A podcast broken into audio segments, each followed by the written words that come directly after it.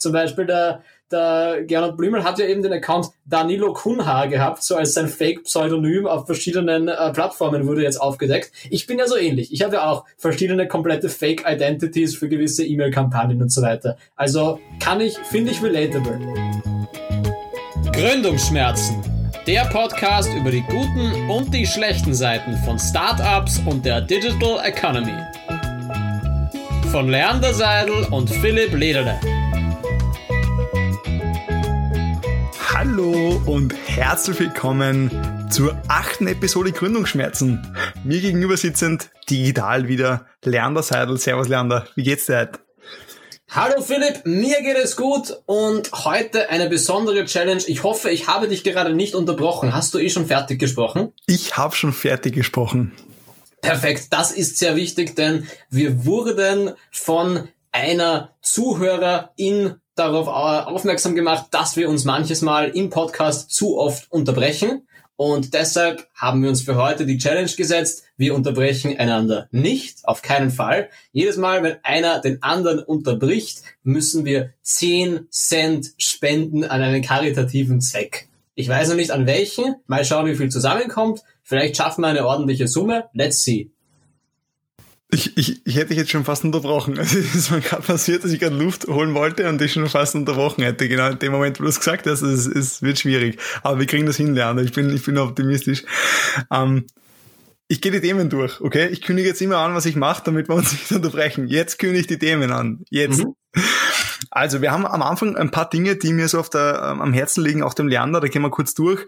Danach starten wir mit Leandros Struggles mit Money Management sehr gespannt. Ähm, sehe da nicht wirklich viel. Aus dem Titel kann ich da nicht wirklich viel herauslesen, was du da in unser Board hineingeschrieben hast, aber ich bin gespannt, was da alles am Herzen liegt. Danach sprechen wir darüber, warum mir ein Unternehmen einen Tesla schenken möchte. Ja, mir möchte man einen Tesla schenken. Sehr spannend. Danach gibt's wieder den Fachbegriff der Woche und zu guter Letzt sprechen wir über die Power aber auch über die Downside von Crowdfunding beziehungsweise Crowdinvesting. Leandro, wir haben letzte Woche über Pinky gesprochen. Ja, das stimmt. Wir haben letzte Woche über Pinky gesprochen und es ist seitdem etwas passiert. Es ist eigentlich schon, man kann sagen, der klassische Shitstorm-Cycle irgendwie. Es ging los mit dem, mit der Story. Danach wurde eben auch das letzte Woche schon erwähnte Startup, das vor ein paar Jahren in der Höhle der Löwen war, von zwei Frauen gegründet, ein bisschen mehr in den Mittelpunkt der medialen Öffentlichkeit gerückt. Und dann ist auch das Klassische passiert. Die Founder von Pinky standen im Schussfeld des Shitstorms, haben das natürlich auch relativ dramatisch ausgedrückt. Sie haben Morddrohungen bekommen, ob das stimmt oder nicht, sei jetzt außen vor gelassen. Aber jedenfalls, sie haben dann am Sonntagabend, Montag in der Früh angekündigt, sie geben ihr Unternehmen auf, sie geben das investierte Geld zurück an den Investor und sie beenden ihr Geschäftstätigkeit als Pinky Gloves. Das heißt, rest in peace, auch unser Philipp Leder, der hat mit seinem Rant sicherlich seinen Teil beigetragen, um dieses Ende herbeizuführen. In diesem Sinne können wir uns hier auf die Schultern klopfen. Obwohl, das war nie an die zwei Gründer per se, also direkt. Das war e-, eher über, über auch die Show und die Investoren, die hier einfach mitgemacht haben. Weil, wie gesagt, die, ich habe jetzt nicht die zwei gefrontet, die tun mir jetzt sogar ein bisschen leid, dass sie, dass sie, dass das so geändert hat, aber es war eigentlich vorauszusehen. Ähm, ein riesen Kommunikationsfehler. Sie sagen, dass sie sich von Anfang an immer falsch ausgedrückt haben, es nie so dargestellt hätten, wie es dann leider erschienen ist in den Medien. Sei es drum, Pinkies Geschichte. Die einzigen, die wirklich davon profitiert haben, waren letztendlich die TV Leute, die haben es gut gehabt. Dem Investor wird es auch nicht wehgetan haben, der hat im Endeffekt kein Geld dadurch verloren. Das heißt letztendlich, viele haben darunter gelitten, nämlich alle, die davon wirklich einen schlechten Eindruck über die Startup-Szene bekommen haben. Auch die Founder haben sicherlich darunter gelitten. Aber man darf beruhigt sein. Unserem Fernsehsender Vox, denen geht's gut. Das heißt, falls sich jemand sorgt, ich glaube, der Fernsehsender kann sich nicht beklagen. Ein Stein fällt uns vom Herzen. Fernsehsender, das chinesische YouTube, Bilibili, ich hoffe, ich habe es richtig ausgesprochen, hat diese Woche eine sehr, sehr coole Gorilla-Marketing-Aktion gemacht. Und so haben sie über 1500 Drohnen in den Himmel steigen lassen. Diese Drohnen haben dann QR-Codes dargestellt. Und ich sagte Leander, wenn wir zu diesem Zeitpunkt in Shanghai gewesen wären, wir wären die Ersten, die da mit dem Handy gestanden wären und diesen QR-Code eingescannt hätten. Ähm, sie haben nämlich gefeiert ein, ein Spiel, was sie selbst entwickelt haben, Bilibili, einjähriges Jubiläum und mit diesem QR-Code hat man dann eben gewisse Goodies bekommen und, und ja, Geldgutscheine etc. Coole Gorilla-Marketing-Aktion, wollte ich kurz erwähnen. Coole Aktion finde ich auch, fand ich sehr gelungen. Hat auch diesen totalen Hightech-Hype, den man einfach erlebt, wenn man in China, in Shanghai zum Beispiel unterwegs ist oder in Beijing, dass man halt ständig bis 22 Uhr ist alles extrem schön beleuchtet, danach alles dunkel, aber davor halt wirklich nice. Also das machen sie schon sehr gut. Eine Frage an dich. Du bist ja ein sehr umweltaffiner Mensch. Stichwort Lichtverschmutzung. Wie stehst du zu sowas in dem Kontext? Weil ich habe mir gedacht, ich finde es mega cool, aber halt, man liest ja immer von der Lichtverschmutzung. Ist das ein Problem in dem Fall, glaubst du? Es ist nicht notwendig. Sagen wir so, man könnte es man easy vermeiden.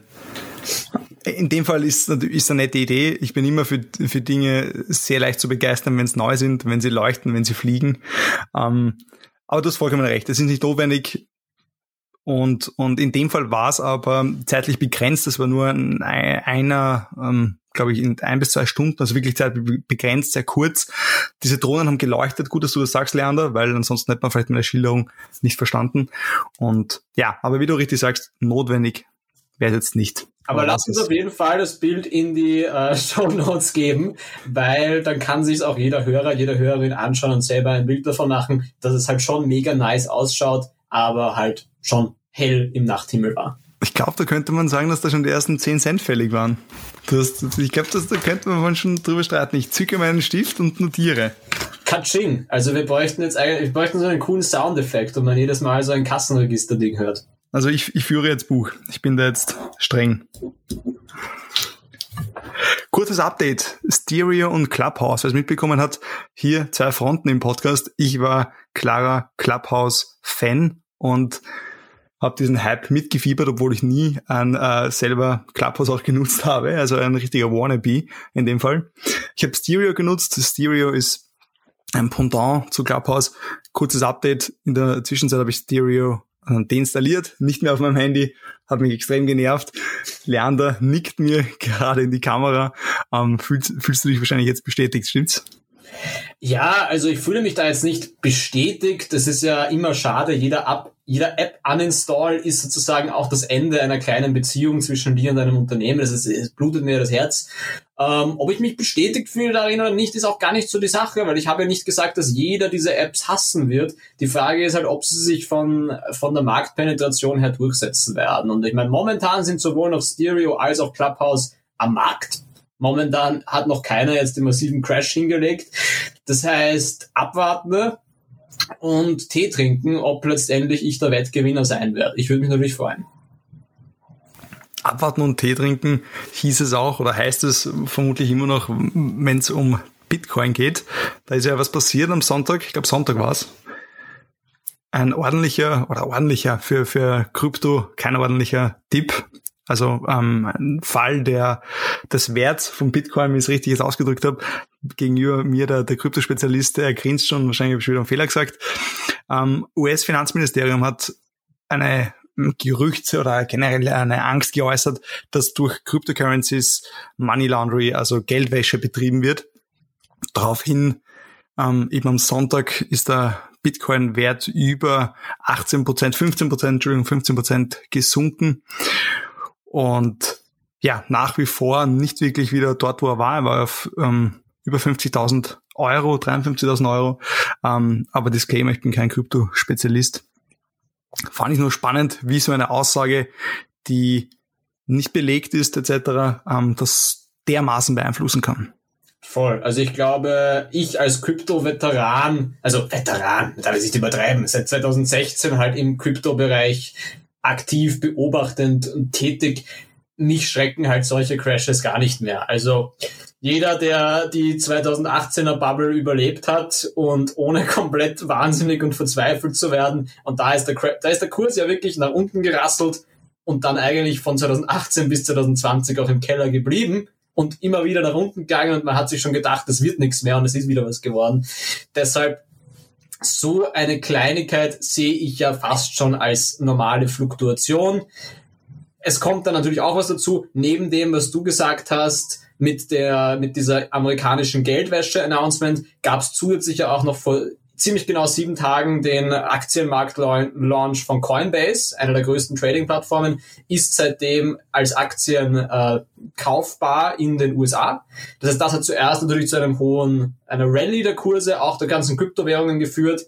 Und auf jede Rallye folgt ein kleinerer oder ein größerer Crash. Jetzt gerade sind wir in einem kleineren Crash, aber generell sind wir immer noch in einem relativen Bullenmarkt. Das heißt, die, ob der Optimismus in der Kryptoszene ist immer noch relativ groß.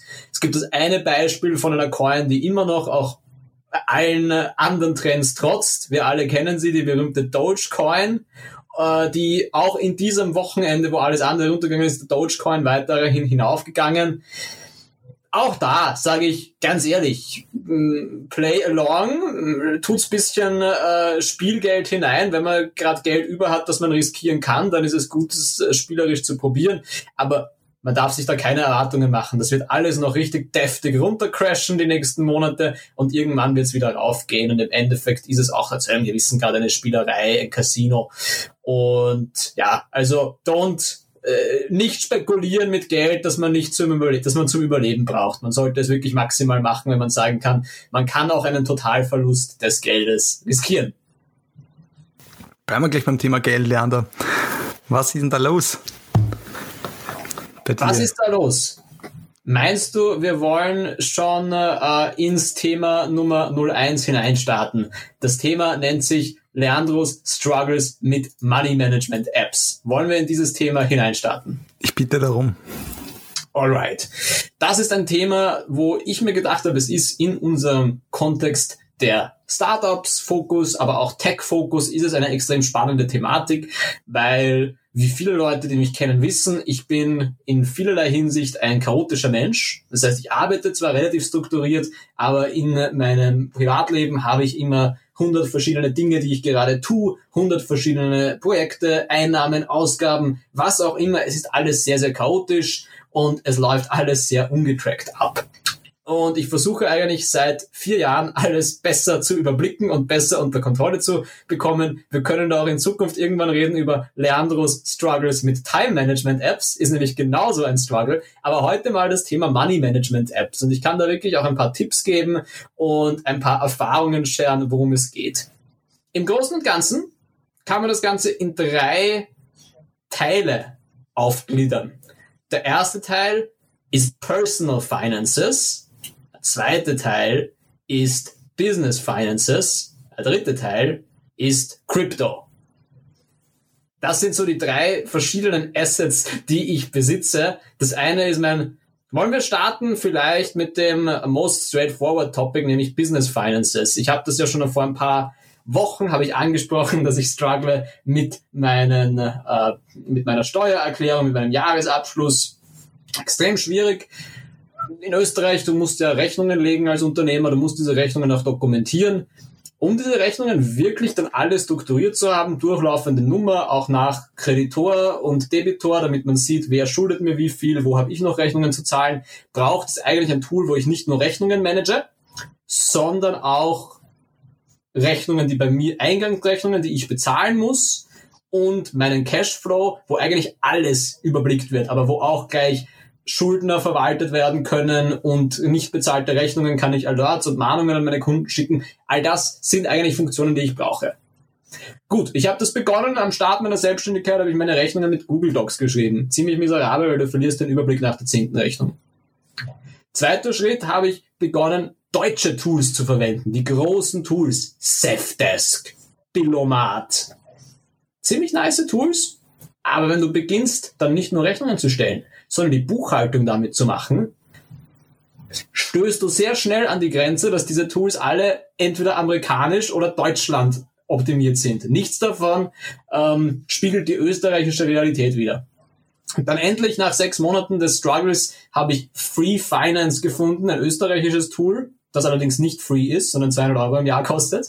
Der Name ist nicht Programm, aber 200 Euro Finance ist wahrscheinlich nicht so ein guter Name. Aber jedenfalls dieses Tool ist jetzt das Tool, wo ich alle meine Rechnungen und Geschäftseinnahmen und Geschäftsausgaben verwalte. So viel dazu. Und jetzt gebe ich dir, Philipp, mal die Möglichkeit, mir eine Frage zu stellen, falls du Fragen hast, ohne mich unterbrechen zu müssen. Eigentlich keine Frage. Also ich, ich lausche da sehr gespannt mit. Ähm, ich bin ja ein, ein Freund von Excel. Ich mache alles in Excel. Mm, ich, ich, ich bin aber in der glücklichen Lage, dass ich nie viele Rechnungen selbst schreiben musste und ausgestellt habe. Ich glaube, ab dann wird's dann richtig zart, weil du da den Überblick eben brauchst und, und im besten Fall ein Tool, wie du sagst, dass du einfach durchziehst, zackig, geht schnell, ohne viel Probleme. Ähm, aber ich, ich höre, ich lausche dir weiter gespannt zu.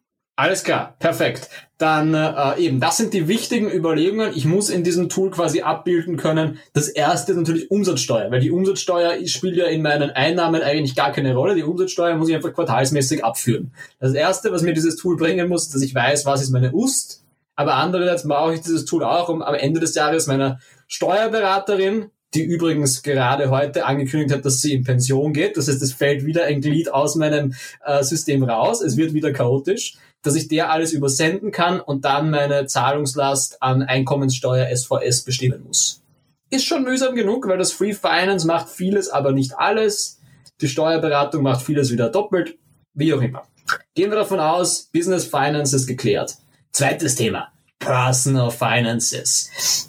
Gerade für mich auch großer Struggle, Bankkonto, Kreditkarte, PayPal, Bargeld, All diese Dinge nutzen wir im Alltag, um Sachen zu bezahlen. Vor allem auch wieder chaotisch. Als Selbstständiger habe ich Geschäftsausgaben auf meiner Kreditkarte, aber auch Privatausgaben auf der Kreditkarte. Muss ich aber separieren, weil die Geschäftsausgaben kommen ins Free Finance Tool hinein, die Privatausgaben ins andere Tool. Hier habe ich früh begonnen, schon 2017, 2018 habe ich begonnen, meine Ausgaben mit einer App namens Spendy zu tracken. Spendy klingt ja nice, ist auch relativ cool, ist nämlich integriert mit meinem Online-Banking. Das heißt, jede neue Transaktion auf meinem Girokonto wird über die Schnittstelle in die App geladen. Dann muss ich nur noch schauen, ob es mir auch richtig kategorisiert. Gibt es natürlich einen Algorithmus, der versucht, die gleich zuzuordnen. Food and Drinks zum Beispiel, Bars and Restaurants, Business Expenses eben, die nicht zu meinen Privatausgaben gehören oder sowas wie Haushalt, Einrichtung, was auch immer. Versucht es mir gleich auseinander zu dividieren, soll ich am Ende des Monats sehe, okay, diesen Monat habe ich schon wieder, sagen wir ein Beispiel aus meinen jungen Jahren, wo ich noch nicht so sparsam war, habe ich schon wieder 500 Euro auf Foodora ausgegeben. Nicht smart. Mache ich nicht mehr. Aber habe ich zum Glück so gemacht, dass ich schnell sehe und unter Kontrolle bekommen kann. Klingt doch gut soweit. Aber ich zeige jetzt schon ganz höflich auf, weil ich eine Frage habe und nicht 10 Cent zahlen muss oder möchte. Ähm, wobei es wird gespendet, von dem her könnte ich damit leben. Vielleicht unterbreche ich dich danach einfach noch bewusst, um spenden zu können. Ähm, meine Frage, hast du nicht den Gedanken schon mal verschwendet oder, oder gehabt, was mit den Daten passiert, die hier diese Plattformen und Unternehmen bekommen? Die wissen ja ganz genau, vor allem bei der letzten, die weiß ganz genau, Leander Seidel hat dementsprechend Vermögen zur Verfügung, gibt es für diese und jene Sachen aus. Das ist ja im Endeffekt Gold wert, diese Daten. Und dich kennt dann im Endeffekt niemand mehr besser als diese App. Vielleicht noch eine, ein Lebenspartner, aber äh, der genau schaut, wo du was ausgibst. Aber, aber diese Apps, das wäre mein Gedanken jetzt. Mhm.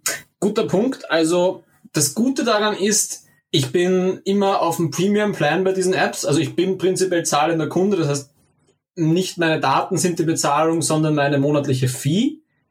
Und diese Apps sind, also das zum Beispiel Spendy ist eine tschechische App, das die sitzen auch in Europa und haben in ihren Bedingungen stehen, dass sie die Daten nicht extern scheren, auch nicht an Werbepartner, auch nicht für Marketingzwecke. Das heißt, de facto sind sie EU-rechtlich auch wirklich dazu verpflichtet und ich könnte das europäisch in Tschechien, in Prag relativ schnell einklagen, wenn sie es jetzt verkaufen würden. Das heißt, aus der, aus dem Aspekt bin ich safe. Natürlich, wenn jetzt der Hacker hineinkommt und der Hacker einfach sich die Daten stiehlt, kann alles passieren. Und dann ist nämlich nicht nur mein Kaufverhalten, sondern meine gesamte Liquidität, meine Kreditwürdigkeit, meine Bonität, alles ist dann online, wenn jemand diese Daten liegt. Aber soll sein. Also ich, ich bin persönlich jetzt nicht so der Datenschutzmensch, weil ich mir denke, ich verstehe jeden, der sagt, er ist da vorsichtig. Ich persönlich teile die Sachen, die, also wenn es etwas gäbe, das ich gar nicht wollen würde, dass ich es in der Cloud lande, würde ich es nicht in die Cloud geben. Aber da bin ich relativ komfortabel damit, das so zu tracken.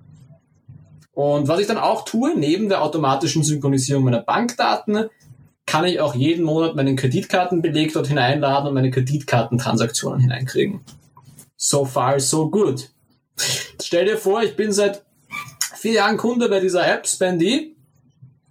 Seit 60 Tagen funktioniert die Synchronisation mit der EasyBank nicht mehr. Seit 60 Tagen kommen keine neuen Transaktionen mehr in die App hinein. Und das ist natürlich besonders interessant, weil das ist ein synchronisiertes Konto. Das heißt, ich kann auch keine Daten manuell hineinladen, weil das halt eins zu eins mit der Schnittstelle verknüpft ist. Mhm. Weil die Schnittstelle ist tot und dementsprechend ist mein Budgeting seit 60 Tagen wertlos gewesen. Und das klingt jetzt nach einer komplett, nach einem komplett trivialen Problem. Gibt deutlich schlimmere Dinge, mit denen Leute in den letzten 60 Tagen umgehen mussten, keine Frage. Aber für mich extrem unpraktisch, weil ich es halt wirklich gewohnt bin, paar Mal die Woche auf Spendy zu schauen und schauen, okay, kann ich mir diese Woche noch was Feines zum Essen gönnen oder gehe ich besser zum Lidl und kaufe mir was Günstiges? Es hat tatsächlich meine Lebenshabits geprägt. Und aktuell ging es nicht mehr, weil diese Schnittstelle für einen zahlenden Kunden nicht mehr verfügbar war. Ich war ziemlich frustriert. Was habe ich getan? Ich habe die letzten 14 Tage damit verbracht, mein gesamtes Finanzleben umzuziehen von Spendy auf Wallet bei Budget Bakers, auch eine tschechische App, und musste alle Transaktionen von Spendy runterladen und in Wallet wieder hochladen und sie jede einzelne Transaktion seit 2018 neu einkategorisieren. Jede Transaktion mit der richtigen Kategorie versehen. Und seit zwei Tagen ist Wallet auch down und funktioniert die Synchronisation nicht. Richtig? Nein, Wallet funktioniert okay. nicht perfekt. Wallet hat nur das Problem eben, dass es jede Transaktion, die ich hineinlade, per, von Grund auf falsch kategorisiert. Das heißt, ich muss einfach jede, jede Transaktion, ich bin jetzt gerade ungefähr im Juni 2019 und habe noch eineinhalb Jahre, die ich durchsortieren muss, dann bin ich wieder halbwegs auf Stand.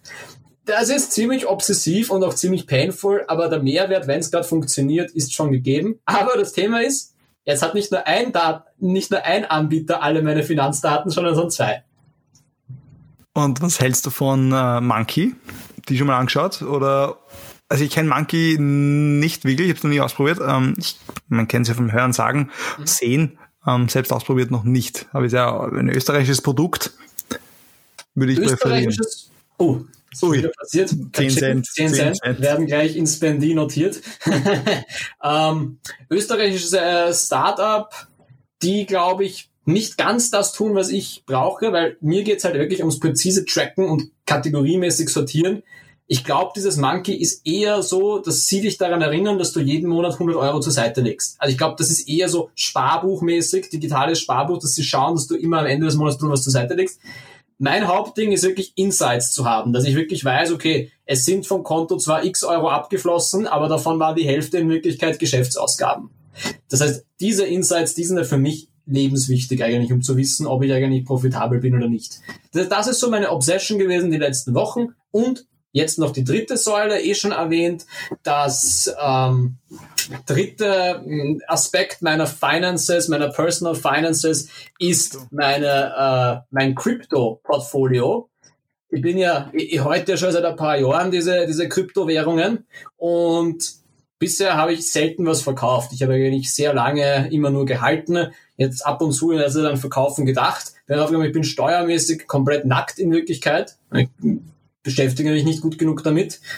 Und mir gedacht, was mache ich jetzt? Ich, ich habe ja die Einjahresregel, wenn ich es ein Jahr lang halte und danach verkaufe, muss ich keine Steuer drauf zahlen, aber wie ist das dokumentiert? Keine Ahnung. Da gibt es zum Glück diese österreichische Lösung, das sogenannte Blockpit. Und das Blockpit ist äh, eine integrierbare Lösung, die sich über meine verschiedenen Wallets draufsetzt. Das heißt, ich habe natürlich ein paar Ether-Wallets, ich habe bei den Exchanges verschiedene Accounts, dem Blockpit sage ich alle meine Accounts, auch meine persönlichen Daten, damit es ganz genau weiß, wer ich bin und welche Accounts mir gehören. Und das macht mir dann quasi eine kryptokonforme Steuerauszug darüber. Bedeutet, auch Blockpit weiß sehr viel über meine Personal Spending Habits, Aber auch die österreichische Anbieter, ich bin naiv genug, um ihnen zu vertrauen. Ziemlich, also gut überlegt von dir. Ähm, ich muss sagen, da, muss, da bin ich noch sehr weit hinten, ähm, habe aber bei weitem nicht so viele Kryptos wie du. Ich bin eigentlich nur bei Bitpanda und sonst Crypto.com hat mich scheinbar abgelehnt. Da habe ich zwei Wochen auf meine, auf meine ähm, Bestätigung gewartet. Die haben mich dann abgelehnt, weil meine, mein Passportfoto nicht gut genug war. Dann halt nicht. Und jetzt ist es nur, aber Blockbits, cool, ähm, können wir auch mal anschauen. Aber wie gesagt, signifikante Gewinne habe ich da noch nicht und wird es auch nicht werden, weil ich mich zu wenig damit beschäftige. Aber danke fürs Scheren deiner Insights. Voll. Also es, man merkt, es ist bei mir natürlich ein wenig obsessiv. Es ist auch die Frage, wahrscheinlich würde ich es auch mit weniger Zeit, also so 80-20-Regel, wahrscheinlich bin ich schon weit in den, in den erweiterten Prozent drinnen, wo ich perfektionistisch bis auf die letzte Transaktion alles ganz präzise mache. Wahrscheinlich würden ungefähre Werte auch genügen. Aber irgendwann entwickelt man eine gewisse Obsession, dass man es dann wirklich ganz genau getrackt haben möchte und auch so für sich selbst das perfekte System haben will. Und ja, daran arbeite ich in meiner Freizeit. Obses, oh je, jetzt habe ich dich unterbrochen beim Lachen, erzähl auch schon. Das sind jetzt meine, meine ersten 10 Cent, super. Obses, Obsession oder, oder Angst vor dem Finanzamt, wollte ich nur sagen. Das könnte man beides wahrscheinlich nehmen. Ja, ich habe keine Angst vor dem Finanzamt. Also ich, wenn der, wenn der Finanzminister kommt, dann bin ich äh, gewappnet. Bis Preparation, aber no fear. Ja, Laptop hast du keinen, den hast, den hast nie, nie gehabt, also Handy auch nicht, generell, gibt's nicht. Voll. Aber ich bin so wie der Finanzminister. Der Finanzminister hat ja auch so ein paar so äh, Pseudonym-Accounts, so völlig falsche Namen. Zum Beispiel der, der Gernot Blümel hat ja eben den Account Danilo Kunha gehabt, so als sein Fake-Pseudonym auf verschiedenen äh, Plattformen wurde jetzt aufgedeckt. Ich bin ja so ähnlich. Ich habe ja auch verschiedene komplette Fake-Identities für gewisse E-Mail-Kampagnen und so weiter. Also kann ich, finde ich relatable. Da muss ich ganz kurz eine Anekdote. Ich habe einen Termin ausgeschickt mit einem Gast für Podcast Recording und plötzlich nimmt er ein, ich sage den Namen nicht, ein Hermann XY bla bla bla den Termin an und ich war total schockiert und dachte, das gibt's jetzt nicht. Wem habe ich denn da jetzt den Termin geschickt? Bis ich draufgekommen bin, das ist der liebe Leander mit seinen 17.000 Gmail-Accounts, der da einfach kurzerhand zugesagt hat. Da bist du in meinem falschen Kalender gelandet, leider, in meinem Pseudonym-Kalender. Gehen wir zum nächsten Thema. Warum möchte mir ein Unternehmen einen Tesla schenken? Und damit sind wir auch schon beim Fachbegriff der Woche angelangt. Achtung, hier kommt der Fachbegriff der Woche. Ja, der Fachbegriff der Woche. Möchtest du den Begriff erwähnen und ich definiere ihn? Sehr gern. Fachbegriff der Woche, Referral bzw. Referral-Systeme im E-Commerce ähm, oder in jedem Unternehmen merkt man ja schon, Leander, was sind Referral-Systeme? Warum brauche ich das und äh, warum sind die so nervig? Also für mich, für mich zumindest nervig. Ja, also das Referral-System ist prinzipiell ein Freunde werben Freunde Werbungssystem. Das ist ein mittlerweile Standard-Thema im Growth Hacking, Growth Marketing, Performance Marketing, Startup Marketing, wie man es auch immer nennt. Es ist immer ein Teil des Arsenals an Marketing Tools, die wir hier haben. Die Idee dahinter ist, natürlich am Anfang haben wir unseren Effort, unsere Werbeausgaben, um einen Kunden zu generieren. Wenn der Kunde aber oder die Kundin mal überzeugt ist von unserem Produkt, dann werden wir über Referral-Programme zu einem Markenbotschafter machen und unsere Kundschaft wirbt jetzt ihren oder seinen Freundeskreis für uns. Wir müssen nicht mehr Cost per Click Budget in die Hand nehmen für neue Visitors, sondern wir geben dem Kunden, der Kundin einfach eine einzelne Belohnung, um uns neue Customer zu beschaffen. Das, die Idee ist immer, ich habe einen, ein Dashboard zum Beispiel für meine aktiven Kunden wenn der gerade bei mir eingekauft hat, sieht auf seinem Dashboard, cool, du kannst dir eine Belohnung freischalten, einen gratis Shaker für deine Proteinshakes, wirbe dafür einfach fünf Freunde, die sich für unseren Newsletter ein, äh, eintragen. Jeder Freund kriegt einen 5 Euro Gutschein und du bekommst einen Shaker. Das ist so eins der häufigen Systeme. Gut, das kennt sicher jeder, der jetzt hier zuhört, und das ist ja im Endeffekt nichts Neues. Das gibt es ja schon ewig lange. Ich meine, ich, ich kenne es, ich, ich, äh, früher haben das ähm, so Supplemente Startups oft gemacht, Foodspring und wie man sie alle kennt, wo hier geschleudert wurde mit den Geschenken. Jetzt ähm, das Tesla-Beispiel kam von, äh, kommt, ist noch immer aktuell, von Bitpanda. Wenn man hier die App empfiehlt quasi, ähm, hat man die Möglichkeit, bei einem Gewinnspiel mitzumachen und einen Tesla, I don't know welches Model zu gewinnen. Und äh, das, ui, und äh, jetzt nicht nur wegen diesem Beispiel, sondern generell, wenn ich das lese, denke ich mir immer, wer macht das bitte? Wer, wer schickt das Freunden und sagt, ja, melde dich da bitte an, dann, dann kriege ich da einen Schokoriegel. Danke, tschüss. Also, äh, sei mal nicht böse an. Erste Frage, bringt's wirklich so viel? Also macht das einen signifikanten uh, Unterschied bei Firmen? Und oder ist es schon ausgelutscht? Ähm, paar Themen dazu. Erstens, seit wann gibt's es? Es ist gibt's natürlich immer schon. Kundenwerben, Kundenprogramme gibt's schon seit, seit vor dem Internet de facto. Aber Aber wirklich, Aber ich, ich wollte Tupperware sagen. Tupperware ist ein typisches Beispiel, oder? Mit diesen ganzen Partys. Da war ja im Endeffekt das, das der Kern vom Konzept. Voll. Also generell so diese, äh, diese frühen Startups, also Airbnb, Uber mit dem 5 Euro für dich, 5 Euro für deine Freunde, Uber zum Beispiel massiv gewachsen dadurch eben. Also da, das waren so die, die Anfangscases, sage ich mal 2005 bis 2015, wo das halt die großen Startups, von denen halt auch alle lernen wollen, so gemacht haben. Und deshalb ist es so ins Playbook hineingekommen, wenn du Marketingstrategie entwickelst, überlegst du auch immer, wie du das tun kannst was du jetzt richtig sagst, ist, auch diese Anbieter, zum Beispiel die Food Supplements, sie machen es immer noch. Und die meisten bieten das immer noch an. Es ist jetzt kein Thing of the past. Und wie schätze ich es als Marketingmensch ein? Ich schätze es so ein, es hat seine Daseinsberechtigung, aber es hat seine Daseinsberechtigung in mehreren Arten muss es gewisse Mindestkriterien erfüllen. Die erste Mindest, das erste Mindestkriterium ist ein Reward, der halt in irgendeiner Form auch resoniert bei dir der Tesla von der äh, von dem Kryptomarktplatz offensichtlich nicht ganz resoniert, hat dich eher verwundert. Hm. Bei dir könnte ich mir vorstellen, vielleicht wäre es eher eine Sache, wenn sie sagen, sie pflanzen eine Million Bäume, wenn du, wenn du jetzt referst. Also, das muss ein Fit sein, der mit der Userbase übereinstimmt, erstens. Zweitens, so ein Referral-Programm, wie du es richtig sagst, wenn du das von irgendwem bekommst, für irgendein random Produkt, wird es nie gut funktionieren. Aber was schon funktionieren kann im Referral-Prinzip, ist, wenn es ein äh, nischenspezifisches Thema ist. Also wenn ich zum Beispiel, ich bin der, der Pumper 100, bin jeden Tag im Fitnessstudio und neben mir ist der Pumper 200. Und wenn ich jetzt gerade meine Supplements bestelle und ich weiß, der Kollege Pumper 200 der braucht auch seine Supplements. Und dann haben wir beide einen Gutschein, profitieren wir beide davon. In dem Fall macht so Referral natürlich schon Sinn, weil da weiß ich ganz genau, wir haben dasselbe Hobby, wir sind für den Store beide Kunden. Dann macht so Referral, glaube ich, durchaus immer noch einen guten Use Case. Aber wenn eben ein wildfremder Mensch mir oder halt ein entfernter Bekannter mir sendet, hey, hier ist mein Link, damit ich bei, äh, damit ich einen Tesla bei Bitpanda gewinnen kann, klar wird das nur für Verwirrung sorgen. Also ich glaube, das ist auch eine Sache, die diese Anbieter, die so ein Referral-Programm eben anbieten, die müssen das in ihrem Wording noch deutlich schärfer machen, dass sie erklären, ja, teile diesen Link nicht mit all deinen Freunden, sondern teile das mit Leuten, die wirklich ein genuines Interesse an unserem gemeinsamen Produkt haben können. Und ich glaube schon, dass es da idealerweise, was mein Ziel als Marketer auch ist, ist ja wirklich eine Freude bei beiden. Ich möchte ja nicht, dass das jemand teilt und alle seine Freunde zuspammt. Das ist ja komplett unsympathisch für die Brand. Was ich haben möchte, ist, dass jemand genuinely sowieso schon, weil ihm das Produkt so gut gefällt oder weil ihr das Produkt so gut gefällt, sowieso so zufrieden ist und denkt, hey, das würde ich sowieso gerne meiner Mutter davon erzählen, weil ich war so glücklich damit.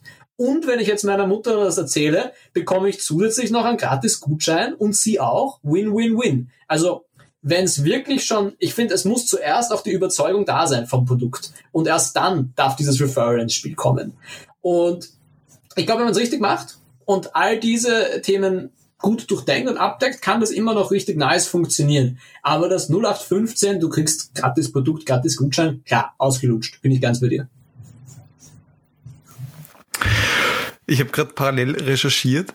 Spotify hat meines Wissens nach und auch nach dem Wissen, nach zwei Minuten Internetrecherche, nie ein Referral-System oder zumindest, wie gesagt, äh, nicht offensichtlich mhm. genutzt, oder? Sehr interessant.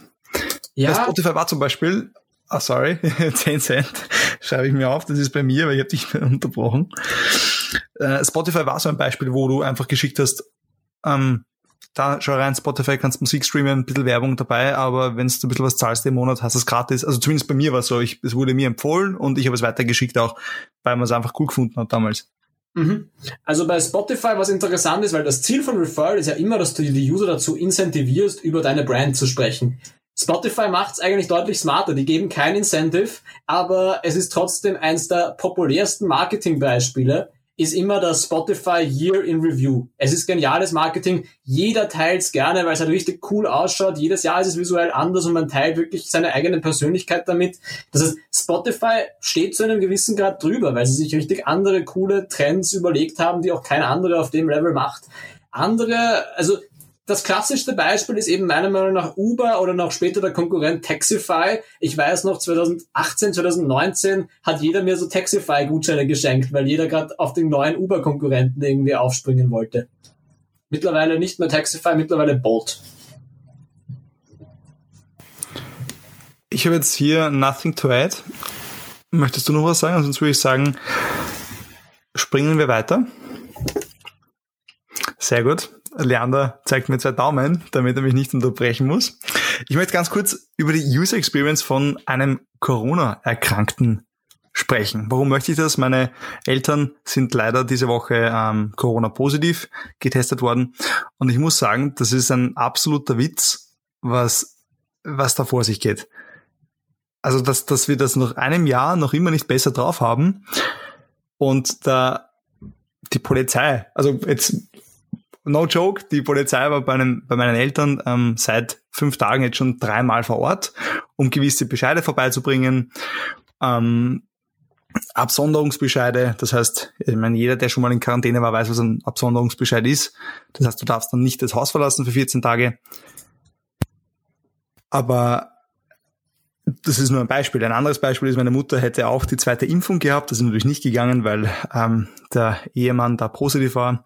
Und äh, es ist alles so kompliziert. Man hängt ewig in Leitungen. Ähm, ich habe versucht zu interagieren. Ich hänge ewig in Leitungen. E-Mails antwortet sowieso niemand. Man kann nicht mal einen Termin online verschieben. Ich meine, sei mal nicht besser, aber du kannst sogar einen Friseurtermin bei Treatwell einfach online verschieben oder stornieren. Wieso kann ich keinen Impftermin verschieben online? Das, da muss ich 100 E-Mails schreiben und dann wird das auch wieder ignoriert. Und da, da geht es um sowas Großes und sowas Wichtiges und das, das, dann, da, da könnte ich so einfach Ressourcen sparen, wenn ich da einfach einen Link habe, wo ich einen Termin verschieben kann, dann gebe ich einen Grund an, Absonderungsbescheid, danke, wiederschauen, wir sehen uns in vier Wochen. Zum Beispiel. Kurze Frage dazu. Du hast gemeint, dreimal schon die Polizei. Im Vergleich dazu, wie oft waren schon Ärzte oder Sanitäter dort, um zu schauen, ob es ihnen eh gut geht? das ist eine gute Frage. Ähm, einmal, ein, heute eigentlich, ein, ein Herr von Roten Kreuz zum Testen, aber ein Arzt noch gar nicht. Also, äh, weiß ich weiß, ist, dass das Ärzt, also die, die Hausärztin telefonisch täglich ähm, anruft und eben nachfragt. Also das funktioniert gut. Es geht ihnen auch ja, so lala, also schon hohes Fieber, ähm, bin auch täglich in Kontakt und bringe immer für ein Essen vorbei und, und pflege, wie es geht, mit Abstand natürlich. Also baldige Besserung auch hier, geht raus. Aber die schaffen das, ich bin mir da sicher. Ich wollte nur kurz drüber sprechen, eben über diese ich nenne es jetzt mal User Experience, ähm, ist jetzt nicht wirklich eine User Experience, aber es könnte einfach so viel besser gehen und man könnte so viel vereinfachen und nach einem Jahr, dass man immer noch E-Mail schreiben muss und, und Polizei vorbeischicken muss, um Unterlagen zu übergeben, äh, das ist nicht notwendig, in meinen Augen. Das sind Ressourcen, das zahlen man im Endeffekt eh wir alle mit unserem Steuergeld, aber das ist, könnte man es viel besser machen. Es ist miserabel gelöst und es ist, es ist halt eben, es ist eben schade. Es ist im Endeffekt, denke ich mir, eben nach 14 Monaten in dem Ding, ich glaube, gerade in der Anfangsphase hatten ja auch alle Verständnis, dass auch die Behörden, auch die Autoritäten das erst herausfinden müssen, wie man mit diesen ganzen Dingen umgeht. Aber nach so langer Zeit würde ich mir halt auch viel mehr Service erwarten, dass es wirklich schon einen ganz, ganz klare Instructions gibt, was macht man, wenn man Covid-positiv ist für die eigene Gesundheit, dass man da nicht ewig im Internet recherchieren muss, dass man nicht ewig schauen muss, wie bekommt man einen Pulsoximeter, dass der dann auch wirklich funktioniert und nicht kaputt ist und auch verlässlich schnell ankommt. Alles das sind Dinge, wo eigentlich meiner Meinung nach auch eine gewisse Verantwortung bei den Behörden und beim Staat liegt. Äh, äh, absolut tragisch, dass das Einzige, was da stattdessen halt kommt, ist, ist äh, der Polizist, der eh, eh auch seinen Job macht und halt den ausgedruckten Bescheid vorbeibringt. Also äh, ja, man ist dem Ganzen halt auch zum gewissen Grad eh, man kann eh das Ganze nur tatenlos hinnehmen und sich darüber wundern und sich denken, ja, hoffentlich machen wir es gescheiter irgendwann. Äh, ich glaube, in der Pandemie werden wir nicht mehr viel gescheiter als Gesellschaft, als Staat, was auch immer. Ja, wechseln wir das Thema. Gehen wir zu Schwarmfinanzierung. Klingt jetzt extrem ähm, un-Startup mäßig, sag ich mal. Auf Englisch Crowdfunding sagt sicher schon viel mehr. Warum haben wir gesagt, wollen wir darüber sprechen? Weil es eine immer häufiger benutzte Finanzierungsart ist von Startups. Ich auch selbst Erfahrung habe. Ich weiß nicht, du Leander auch schon mal Crowdfunding Experience? Naja, mein lieber Freund, ICO war ja das ultimative Crypto-Crowdfunding damals. Also viel, viel Schmerz und, und Leid und Freude erlebt. Stimmt. Ja, dann, da haben wir ja perfekte Voraussetzungen hier über dieses Thema zu sprechen. Wieso sind wir da nicht schon früher drauf gekommen?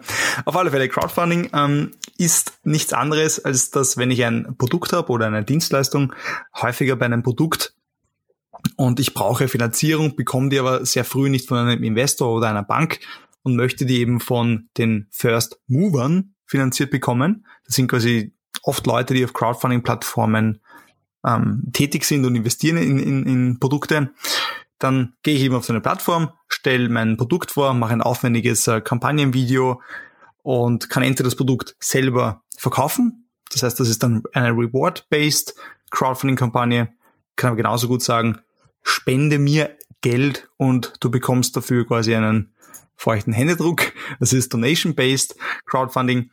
Gibt es verschiedenste Plattformen. Ich glaube, die bekanntesten sind Kickstarter, Indiegogo und im internationalen Bereich, ähm, aber auch äh, in Deutschland gibt es eine sehr, sehr bekannte Plattform, die immer mehr auch kommen, ähm, kommen ist Start Next.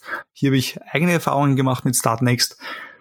Und ich muss sagen, also meine generelle Erfahrung mit Crowdfunding, wir haben es total unterschätzt, wie viel Aufwand da tatsächlich dahinter ist. Also es ist nicht so, dass du da ein Video machst und rauffetzt und dann let's go und das Geld rieselt rein. Ihr habt es unterschätzt, aber ich habe euch davor gewarnt. Ich muss sagen, ich habe vor dem Launch eures Crowdfundings gesagt, ja, se seid euch nicht so sicher, waren damals meine Worte. Ja, das muss ich recht geben. Ich meine, wir haben ein Medizinprodukt ähm, hier gehabt, unsere HelpSoul. Das macht es noch einen Ticken schwieriger, weil das natürlich ein, ein High-Involvement-Produkt ist, wo es um einige hundert Euro geht und das auch was ist, was du nicht sofort kriegst, sondern wo wirklich Zeit verstreicht. Und da sprechen wir über ein Jahr und wo du darauf warten musst. Aber wir haben es dann geschafft, also wir haben das erfolgreich abgeschlossen auf Start Next. Aber wie gesagt, da wirklich sich hinzusetzen und äh, das durchzurechnen, alleine ein Konzept zu machen, dieses Video zu drehen, weil du musst wirklich ein catchy Video machen, um die Leute abzuholen. Ein, äh, die Finanzierung muss transparent sein, Leute müssen wissen, was passiert mit dem Geld. Ist es überhaupt realistisch? Realistisch, äh, Stichwort Armor Brush. Möchtest du noch was dazu sagen, Leander? Ja, war, war also Amabrush selber war halt für mich eigentlich eine große Hoffnung. Ich habe ja wirklich das Produkt sehr, ich hätte das Produkt sehr gerne äh, gehabt. Also ich fand das Konzept wirklich sehr, sehr cool für mich als faulen Menschen sozusagen. Das lazy Zahn, lazy Zähneputzen von ihnen fand ich richtig nice. War halt auch ein so ein klassisches Crowdfunding-Produkt, das gescheitert ist. Ein anderes war, erinnerst du dich, vor zwei Jahren habe ich mir smarte Leintücher gekauft. Leintücher, die sich mit Klettbändern leicht wechseln hätten lassen sollen. Du hast geschwärmt. Aber jetzt 10 Cent. Du hast 10, ich, ich zahle schon wieder. Ich habe gehypt, ich habe es geliebt, äh, ich habe mich echt schon darauf gefreut. Bettwäsche wechseln, ohne die Matratze mühsam erheben zu müssen, was auch immer, sind nie geliefert worden. Hätten liefer geliefert werden sollen, aber das Unternehmen hat dann die Lieferung verbockt und danach war das Unternehmen insolvent. Also, was will ich damit sagen? Ein paar, paar Themen, also ein paar Bullet Points von mir dazu. Kickstarter-Produkte sind immer ein, auch eine Spielerei und ein Risiko und be prepared for your dreams to be crushed. Es gibt auf Reddit da eine eigene Community darüber, die nennt sich Reddit Shitty Kickstarters. Die beschäftigt sich nur damit, um die sind auch sehr, sehr gut. Die identifizieren dir das. Wenn du da einen Kickstarter hineinpostest, können die dir in kurzes sagen, ja, das ist ein Scam oder das ist believable. Also die sind darauf spezialisiert, weil es auf Kickstarter schon so viele Enttäuschungen gab. Und Ja, das andere ist eben bei euch. Bei euch war es ja nicht so sehr, ihr habt jetzt ja nicht in Masse das Medical-Produkt verkauft, sondern ihr habt den Traum verkauft und ihr habt Leute gehabt, die jetzt nicht unbedingt die Help Souls für sich selber bunkern wollten, sondern die in den Dream den supporten wollten. Das heißt auch wieder eine eigene Challenge, eine ganz eigene Zielgruppe. Was es gibt für diese Product Launches, es gibt da wirklich auch eigene Agencies, die sich zum Beispiel auf Kickstarter spezialisieren und die zum Beispiel dann sagen, sie bekommen 10% des geraisten Geldes vom Kickstarter. Und das ist sozusagen deren äh, Bezahlungsmodell. Da gibt es vor allem interessanterweise in Israel einige Spezialisten, die sich wirklich auf dieses Thema äh, fokussieren, die nur Kickstarter-Geschäft machen den ganzen Tag. Das noch dazu eine Beobachtung. Und sonst natürlich eine andere, du hast auch schon ein paar Plattformen eben erwähnt. Eine Plattform, die man auch noch in dem Kontext am Radar haben sollte, ist natürlich Conda. Conda weniger jetzt der Fokus auf das Crowdfunding, sondern ganz stark Crowd-Investing. Das ist auf Conda werden wirklich Anleihen und Anteile an die Crowd verkauft. Durchaus auch interessant, speziell im österreichischen, noch wenig, ein, ein wenig im deutschen Markt auch ein relevanter Player. Und dazu ergänze Green Rocket für nachhaltige und soziale Ideen. Ähm, Graz, gell, ist ein Grazer ähm, mhm. Best Practice Beispiel. Ähm, da eben der Unterschied, dass du am Gewinn direkt auch beteiligt bist, wenn du Crowd investest. Du hast, du hast den Nachrang Darlehen oft mit gewissen Prozent. Und ja, deswegen auch der Unterschied Crowdfunding und Crowd Investing. Voll. Und bei beiden dieser Sachen muss man aber sagen, wie schon vorher bei meinen Crypto-Geschichten, man muss es so sehen, dass das Ganze ein absolutes Risikoinvestment ist. Egal, ob man sich jetzt ein Produkt sichert als Kickstarter Crowdfunding oder über Crowdinvesting in eine Firma investiert, man sollte immer die Due Diligence machen, ob es überhaupt die Chance hat zu funktionieren. Aber selbst wenn das ein extrem gut wirkender Pitch ist und alles perfekt wirkt und der Traum schon zum Greifen nah ist und das vielleicht sogar schon im Fernsehen war bei zwei Minuten zwei Millionen, so wie bei Emma Brush zum Beispiel, selbst dann kann es sein, dass das Ganze dann äh, nicht in Wirklichkeit aufgehen wird. Das heißt, bevor man da hineinsteckt und so seinen, seinen letzten Euro dort hineinsteckt, muss man sich bewusst sein, es ist ein Risiko.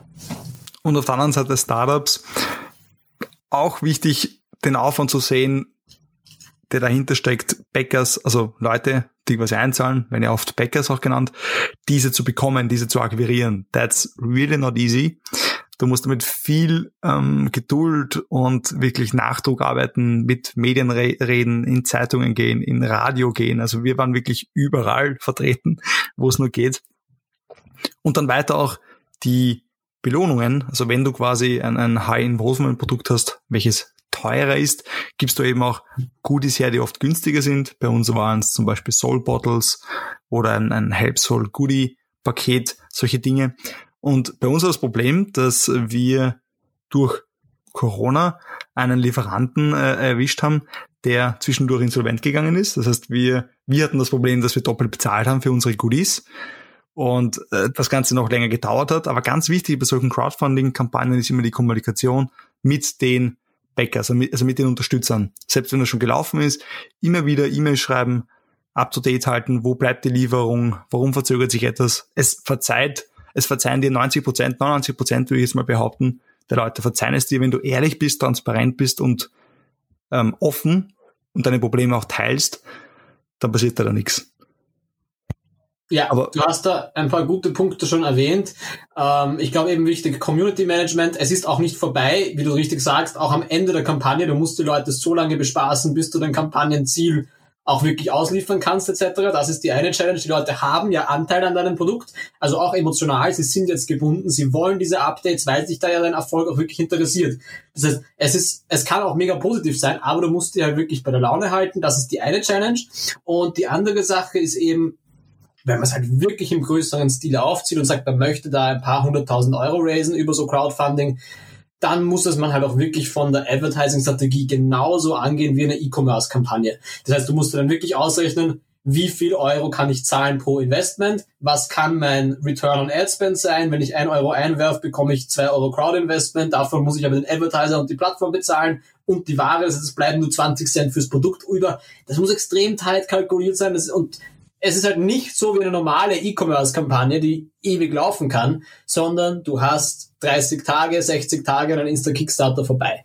Das heißt, Crowdinvesting, ich rate nur mit wirklich Vorsicht dazu. Man muss sich da bewusst sein, auf was man sich einlässt. einlässt. Ich möchte jetzt noch ein lustiges Beispiel sagen. Klarna kennt sicher jeder, der Zahlungsanbieter, wo man ja entweder mit Sofortüberweisung zahlen kann oder ähm, was ist Ihr zweites Produkt? Das, jetzt naja, die Klarna Rechnung. Die berühmte genau, Klarna, Klarna, die berühmte Klarna Rechnung ist da ein sehr wichtiger Aspekt, der, äh, der sozusagen es erlaubt, den Usern ein Produkt nicht sofort bezahlen zu müssen, sondern innerhalb von 30, 60, 90 Tagen und erst dann wird das Produkt tatsächlich äh, abgerechnet vom User.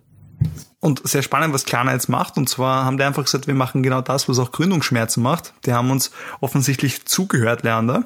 Ähm, also grüße euch. Gehen, äh, liebe Grüße gehen nach Schweden. Und ich hoffe, es ist ein schwedisches Unternehmen, ich glaube, gell? Das war sehr weit aus dem Fenster gelehnt. Ich bin mir fast sicher, dass sie Schweden sind, wenn nicht, dann einfach verzeihen. Auf alle Fälle gehen die jetzt her und sagen, sie berechnen aufgrund der Daten, die sie haben von ihren Kundinnen, ähm, den CO2-Ausstoß der gekauften Produkte. Und das ist der richtige Weg to go, weil nur so kannst du quasi massiv den Kunden, also ähm, großflächig sagen, wie viel eben sie CO2 ausstoßen durch ihren Konsum, weil nur Zahlungs-, also hauptsächlich Zahlungsanbieter wissen ganz genau, für was du dein Geld ausgibst. Das wollte ich eigentlich schon vorhin sagen, bei, bei deinen, wo du deine Struggles geschildert hast, äh, ist mir dann, habe ich dann vergessen wiederum, aber sehr, sehr spannend, dass das Klarna übernimmt.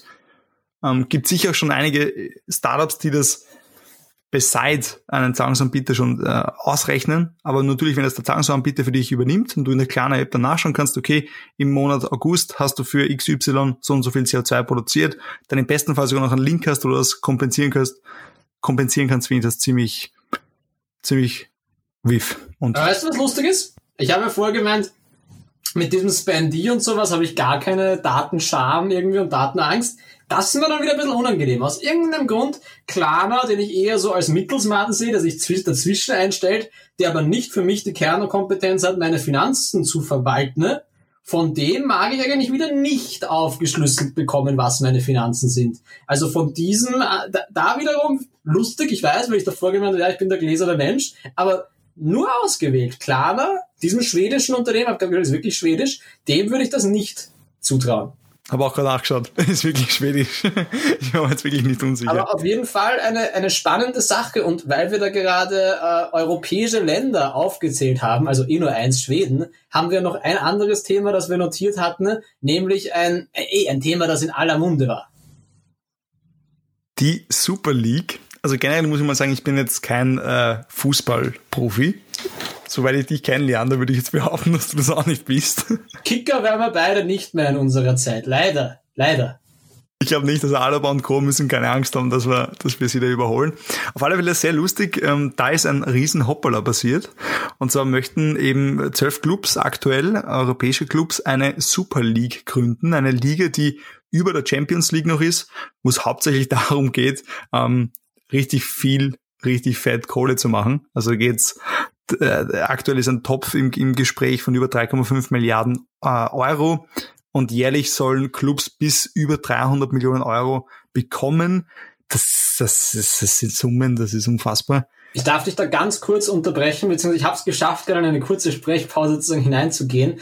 Ähm, die zwölf Clubs sind nicht mehr aktuell, es sind nur noch zwei. Es sind so wirklich. Vor 24 Stunden sind zuerst ist Man City abgesprungen und dann die restlichen englischen Clubs und heute in der Früh dann auch die weiteren, glaube ich, die es sind nur noch die zwei spanischen Clubs, Real und Barca sind drinnen, die Italiener okay. sind auch schon abgesprungen. Also es hat sich, es waren die, es hat geheißen, es waren die, die emotionalsten, ereignisreichesten 48 Stunden seit 30 Jahren im Fußball irgendwie. Also das ist extrem schnell hoch und wieder runter gegangen.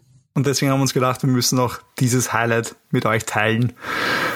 Auch wenn es euch wahrscheinlich genauso interessiert wie uns. Aber ja, ich, ich, fand es insofern schon interessant, muss ich sagen, äh, um diese verschiedenen Positionierungen auch zu sehen, weil auch die UEFA zum Beispiel ist ja eine sehr kommerzielle Organisation. Und dass dann aber die UEFA sagt, wir sind die Guten, wir sind der traditionelle Verein und das ist eine böse Kommerzgeschichte. Genauso der FC Bayern. Der FC Bayern ja auch ein sehr kommerzieller Verein, hat gemeint, nein, wir machen da nicht mit, wir sind die traditionellen Bayern. Für uns ist das alles zu kapitalistisch. Das ist lustig, wie da die verschiedenen Positionen bezogen wurden, die sonst traditionell gar nicht so viel Sinn gemacht hätten. Das andere, was auch spannend ist, was ich auch zuerst gar nicht so bedacht habe, das waren halt keine Spiele für die eigentlichen Fans gedacht, sondern es war Tourismus. Das war so gedacht, auch mit sehr predictable Kalendern. Kein Verein kann ab- oder aufsteigen, so dass es schon in zwei Jahre im Voraus hinein klar war, dass zum Beispiel am Donnerstag Menu gegen Barca spielt. Und die Idee dahinter, was ich gelesen habe, war, dass das sehr stark Tourismus getrieben hätte sein sollen, dass er zum Beispiel wenn jetzt eine Reisegruppe aus einem anderen Kontinent kommt, dass man denen schon auch Jahre im Voraus alle Kontingente so verchecken kann, dass dann der Reisebus direkt zu dem Spiel genau von den beiden Top-Mannschaften kommt, dass man denen dann Merch, Hotels, alles noch viel besser für, für Tourismus auch durchplanen kann. Extrem kommerziell, reißt dem, finde ich, auch ein bisschen so die, die Maske ab von, ja, der traditionelle Fußball, ja, das, das authentische Spiel oder doch alles nur eine kommerzielle, eine kommerzielle Spielerei. Ähm, trotzdem natürlich, äh, meine, meine Solidarität geht raus an die einfachen Mitarbeiter, jetzt nicht die Leadership-Leute, sondern die Mitarbeiter, die da auch wiederum sehr viel Herzblut hineingesteckt haben, sicher um diese Super League zu entwickeln, die sich gefreut haben, cool, die große Ankündigung und 48 Stunden später sind sie arbeitslos, weil das Projekt gecancelt wurde. Also da gibt es sicher auch einige Leute, die sich wirklich coole Dinge wahrscheinlich überlegt haben, viele Pläne schon gemacht haben. Die haben sich das sicher nicht so verdient, dass es so endet. Aber that's life. In diesem Sinne sind wir auch schon beim Ende des Podcasts ähm, Gründungsschmerzen Episode 8. Wir pflanzen somit den neunten Baum. Wir pflanzen ja pro Episode einen Baum. Falls es jemanden gibt da draußen, der eine, äh, so eine Idee hat für ein Social Startup, egal ob nachhaltig oder auch gesellschaftlich äh, relevant, unbedingt beim Social Impact Award reinschauen. Social Impact Award kann man noch bis 30. April seine Idee einreichen habe selber dort mitgemacht, ist ein Inkubator, geht über drei Monate und lernt man sehr, sehr viel über Social Entrepreneurship. Ein super, super Bootcamp und Inkubator gleichzeitig mit tollen Mentoren. Also unbedingt reinklicken. Frage dazu vielleicht zum Thema Social Impact. Wie viel Cent haben wir jetzt heute aufgestellt für einen sozialen Zweck? Es ist dann doch nicht so viel geworden. Also wir waren, wir waren recht brav. Ich bin bei 50 Cent, soweit ich mich nicht äh, versehen habe, und du bist bei 20 Cent. Das heißt, wir runden auf 50 Cent each und spenden einen Euro an eine karitative Institution. Was ist, wenn wir, wenn wir das weiterführen? Wenn wir einfach sagen, wir schreiben das hier immer auf in unserem Doc, weil mich würde es wirklich interessieren, ob das uns auch beeinflusst. Und ähm, ja, führen einfach Buch weiterhin. Und, führen wir Buch, schauen wir, dass wir eine größere Summe aufstellen, weil bei dem einen Euro wird wahrscheinlich 90 Prozent in Gebühren draufgehen und im Endeffekt der Social Impact wäre relativ niedrig. Schauen wir, dass wir eine gescheite Summe zusammenbekommen bis Weihnachten und dann machen wir so einen schönen Weihnachtscheck, den wir irgendwie übergeben. In diesem Sinne auf alle Fälle unseren Podcast ähm, teilen, wenn es dir gefallen hat, kommentieren, uns Feedback schicken gerne auch auf, auf Amazon jetzt hören. Wir sind auf Amazon, Leander. Ja, uh. und wir sind auf Instagram. Unser lieber Instagram. Kollege Philipp Lederle so, hat ja. den Instagram gelauncht. Wir sind auf Instagram. Schmerzen, der Instagram-Account. Und auch da natürlich sehr wichtig, dass wir jetzt unsere Community, unsere Hörer, unsere Hörerinnen alle auf unseren Instagram auch als Follower gewinnen, damit wir und als Followerinnen gewinnen, damit wir einfach auch hier die Reichweite sicherstellen können. So, jetzt haben wir genug Werbung gemacht. Vielen Dank, bleibt gesund und bis nächste Woche. Bis bald. Ciao. Ciao. Das war Gründungsschmerzen, ein Podcast von Philipp Lederle und Leander Seidel. Wir danken fürs Zuhören und wir freuen uns über Feedback. Am besten per E-Mail einfach eine Nachricht senden an office.gründungsschmerzen.at. Vielen Dank und bis zum nächsten Mal.